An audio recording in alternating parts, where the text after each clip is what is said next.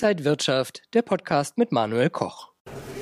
Die Energiekrise hält Verbraucher, Unternehmen und auch die Börse kräftig in Atem. Wie teuer kann es noch für uns werden?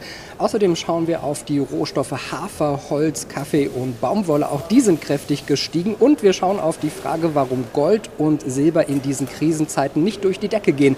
Das alles jetzt beim Rohstofftalk, präsentiert von Cetra Gold. Herzlich willkommen hier von der Frankfurter Börse.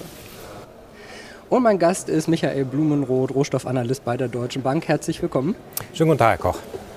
Herr Blumenroth, Gas wird deutlich teurer werden für uns alle. Jetzt kommt noch die Gasumlage. Wie weit kann es denn nach oben gehen? Ja, das kann. Ich habe immer schon gehofft, dass wir jetzt eigentlich mal das Ende der Fahnenstange erreicht haben. Es kann noch ein ganzes Stück nach oben gehen. Also was wir jetzt momentan sehen, wenn man jetzt die Erdgaspreise an den holländischen ähm, Transferstelle, da gibt es so eine ähm, Börsenfuture, der nennt sich TTF-Future. Wenn man diese Preise betrachtet, sind wir tatsächlich ungefähr sechsmal so hoch, wie wir im letzten Jahr um diese Zeit gewesen sind. Also schon eine sehr unangenehme ähm, Lage momentan für uns. Ich, wir haben auch bei uns in der Wohnsiedlung ähm, Erdgas. Also ich freue mich überhaupt nicht darauf, wenn nächstes Jahr die Abrechnung kommen wird. Ich recht, befürchte auch das Schlimmste und auch unser lokaler Versorger hier in Frankfurt hat jetzt angekündigt, dass wahrscheinlich die Preise, obwohl die fix sind, schon mal erhöht werden, um hohe Nachzahlungen zu vermeiden. Also momentan ist natürlich die Frage, ähm, wie weit können die Preise noch gehen? Haben Sie ja die Frage gestellt. Ähm, wir sind jetzt schon auf einem extrem hohen Niveau angekommen. Also wir haben jetzt auch in Deutschland die Speicher einigermaßen gefüllt. 75 Prozent, ähm, eigentlich mehr jetzt, als wir haben wollten oder früher haben wir es erreicht. Das sollte erst zum 1. September soweit sein. Also hoffe ich, dass wir da vielleicht so ein bisschen ähm, Erleichterung sehen werden in den nächsten Wochen. Aber momentan, glaube ich, spricht relativ wenig dafür. Dass wir sparsam umgehen sollen und müssen, glaube ich, mit Gas und Öl ist klar. Dass es vielleicht ein bisschen kühler im Winter werden könnte auch. Aber kann es wirklich zu Engpässen und sogar Ausfällen kommen? Also ich glaube in diesem Winter eigentlich nicht. Ähm, wie gesagt, die Speicher sind jetzt einigermaßen gefüllt. Da haben wir jetzt ähm, den Füllstand erreicht, den wir im September haben wollten. Wenn wir jetzt irgendwie noch weiter sparen können, die Industrie ist ja nicht so, dass die Industrie schläft, ähm, sondern die Industrie ist ja sehr fleißig dabei, auch ein bisschen wegzudiversifizieren in andere, leider fossile Rohstoffe. Dann teilweise nimmt man Öl, teilweise Kohle, ist alles nichts, was wir eigentlich, wo wir uns darüber freuen. Aber ähm, wenn man die Industrie am Laufen haben will, muss man dann halt auch schauen, dass man auch die Maschinen am Laufen hält. Und deswegen denke ich, dass wir eigentlich über diesen Winter einigermaßen drüber kommen werden. Selbst wenn Russland aus irgendeinem Grund jetzt gar kein Erdgas mehr liefern würde, müssten wir uns dicke Pullis und Wollsocken anziehen und vielleicht die Angora-Wäsche äh, irgendwo aus dem Spind wieder rausholen. Und dann würden wir über diesen Winter einigermaßen drüber kommen. Das Problem ist, dass wir dann eventuell nächstes Jahr im März und April dastehen und haben dann einen Füllstand im Speicher, der bei Null ist, weil wir alles weggeleert haben. Und dann müssen die Speicher wieder aufgefüllt werden. Und da muss man wirklich gucken, wo kriege ich dann wahrscheinlich ähm, äh, das Liquid Natural Gas, also das verflüssigte Gas, das war das Wort, was ich gesucht habe auf Deutsch. Ähm, wo kriege ich das jetzt her? Wie kann ich das dann auch einspeichern? Da muss man jetzt über den Winter tatsächlich schon für nächstes Jahr vorbereitend tätig sein. Wenn wir auf die Strompreise schauen, auch die haben sich seit Juli verdoppelt. Ja, das ist ähm, ganz ähm, übel. Das steht gar nicht so im Fokus eigentlich. Wir reden immer nur über Erdgas. Aber Strom haben wir jetzt tatsächlich auch so, ein, so eine Art perfekten Sturm, kann man sagen. Da kommt wirklich alles zusammen. Wir haben in Frankreich einen Strommangel, weil die Atomkraftwerke teilweise abgeschaltet werden müssen wegen Wartungsarbeiten oder weil der Pegelstand der Flüsse so niedrig ist, dass das Kühlwasser nicht ähm, hinreichend zur Verfügung steht.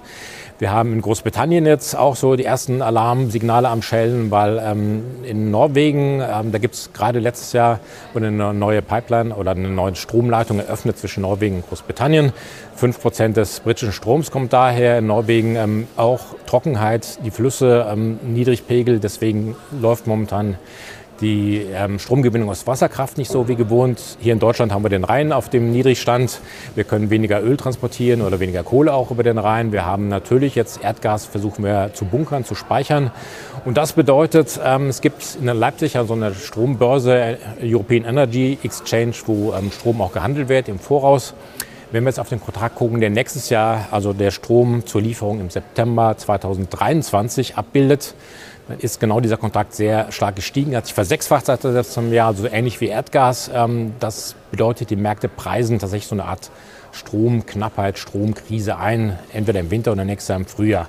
Ob das der Fall sein wird, wir hoffen alle nicht. Also müssen wir auch Strom sparen, schön ähm, die, die LED-Lämpchen rein überall und Standby ausschalten oder sowas. Also das ist tatsächlich ein Appell wahrscheinlich, der wird ähm, uns im Herbst und Winter begleiten. Wir müssen gucken, dass wir da auch sehr sparsam mit umgehen.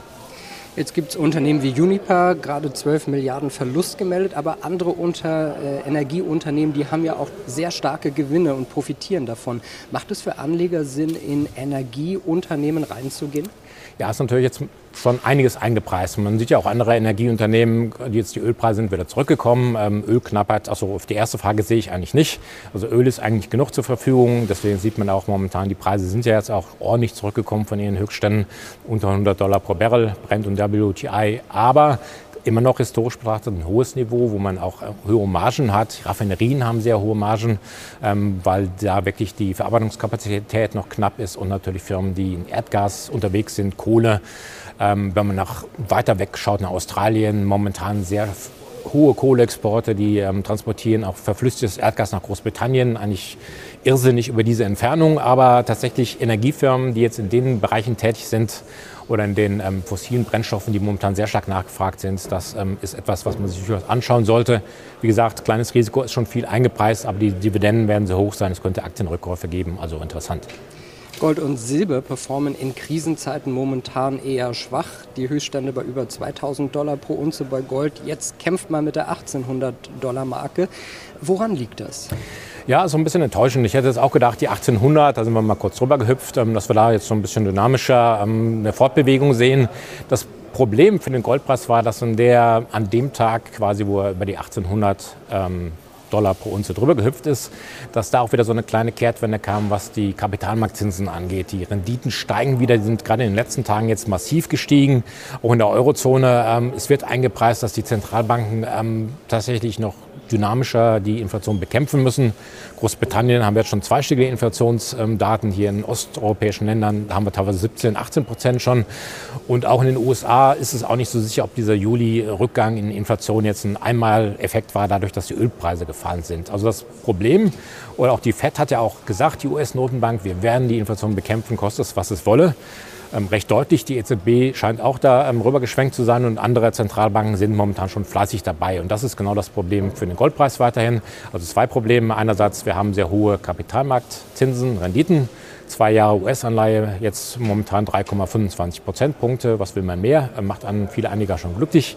Und das zweite Problem ist, ähm, die hohen US-Renditen, die verteuern auch den US-Dollar. Der hat sich jetzt kurz, hat er mal so einen kleinen Rücksetzer gehabt, aber momentan steigt er wieder verteuert auch Gold für Anleger außerhalb ähm, des US-Währungsraums. Also in fast allen Währungen, muss ich noch dazu sagen, hat Gold tatsächlich gewonnen seit Jahresbeginn. Also auch gegen Euro ist es immer noch 8% im Plus, gegen Yen 14%. Aber gegen den Dollar ist es halt momentan so ein bisschen im Minus und es dauert noch ein bisschen, bis das Ganze ins Laufen kommt.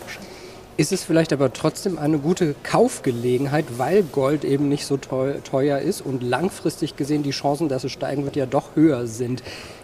Also ist es eine Kaufgelegenheit und wenn ja, dann eher physisch oder eher so in ETFs, ETCs wie Xetra Gold zum Beispiel? Also genau, das wichtige Wort fand ich langfristig. Wenn man das mittel- oder langfristig betrachtet, kurzfristig ähm, kann sein, dass wir da noch weiter Gegenwind haben.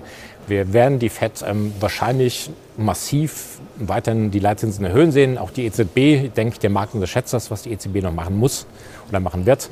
Und deswegen kurzfristig vielleicht ähm, gibt es noch so Dips nach unten, aber mittel- bis langfristig betrachtet würde ich sagen, ähm, durchaus, wir sind ähm, mittelfristig betrachtet auch für kommendes Jahr, Mitte kommenden Jahres schon optimistisch für den Goldpreis. Wir erwarten dann tatsächlich auch ähm, Konjunkturerholung und auch, dass der, Gold, dass der Dollar schwächer wird, dass dann Gold eher wieder gekauft werden wird. Und wenn man in Gold investiert, ähm, ich persönlich bin ein Freund der ETFs oder ETCs, ähm, kann man auch per Sparplan machen. Man hat das relativ sehr enge Geldbriefspannen. Man kann es jederzeit hier in der Börse kaufen und verkaufen. Also was will man mehr? Ich denke mal, man hat auch keine Lagerkosten, keine Versicherungskosten, also spricht vieles dafür. Wenn wir mal auf einige, ich sag mal, Grundrohstoffe gucken, Hafer, Holz, Baumwolle, Kaffee, alles auch in der letzten Woche deutlicher gestiegen, werden wir da auch weitere Preiserhöhungen sehen? Ja, ist zu befürchten, weil einerseits haben wir jetzt, ähm, was wir hier auch sehen, jetzt gerade bin ich hier hingekommen, da kamen mal die ersten Tropfen, seit gefühlt der Sintflut kamen sie hier runter. Ähm, aber ansonsten, wir haben jetzt Trockenheit nicht nur hier in Europa. Wir haben teilweise in den USA sehr starke Trockenheit. Wir haben auch in Asien, Regionen, Afrika äh, ist ja schon fast Standard. Also momentan dieses Jahr wird es echt schwierig, was den Regen anbelangt. Und viele dieser Rohstoffe, die Sie erwähnt haben, Baumwolle oder Hafer, da braucht man halt nun mal Wasser, damit das Ganze dann auch richtig wächst. Und das ist das eine Problem. Wir haben also dann tatsächlich wahrscheinlich eine Angebotsknappheit. Wenn die Nachfrage gleich bleibt, dann muss der Preis laut Lehrbuch steigen, was er wahrscheinlich weiterhin tun könnte. Zweite Problem ist, dass ähm, auch für die Verarbeitung von vielen dieser Rohstoffe ist ja auch, die sind sehr stromintensiv. Und wir haben ja gerade darüber gesprochen, die Strompreise hier in Europa quasi explodiert. In anderen Regionen der Welt sind sie vielleicht noch ein bisschen zurückhaltender, aber wir haben halt überall das Problem ähm, Energieknappheit. Strompreise, die steigen, die Rohstoffpreise, die Erdgaspreise in den USA steigen sie nicht so stark, aber auch dort steigen sie. Also auch da wird die Stromerzeugung teurer. Und das bedeutet, die Verarbeitung von solchen ähm, Rohstoffen wird auch weiterhin teuer werden, was dann für uns Endverbraucher, wenn wir jetzt ähm, ins Geschäft gehen und was aus Holz, Baumwolle oder Hafer kaufen, das wahrscheinlich weiterhin verteuern wird. Also Rohstoffe werden uns noch eine ganze Zeit sehr äh, beschäftigen. Vielen Dank genau. an Michael Blumroth, Rohstoffanalyst der Deutschen Bank und Dankeschön an Sie, liebe Zuschauer, fürs Interesse am Rohstofftalk. Bleiben Sie gesund und munter, alles Gute und bis zum nächsten Mal.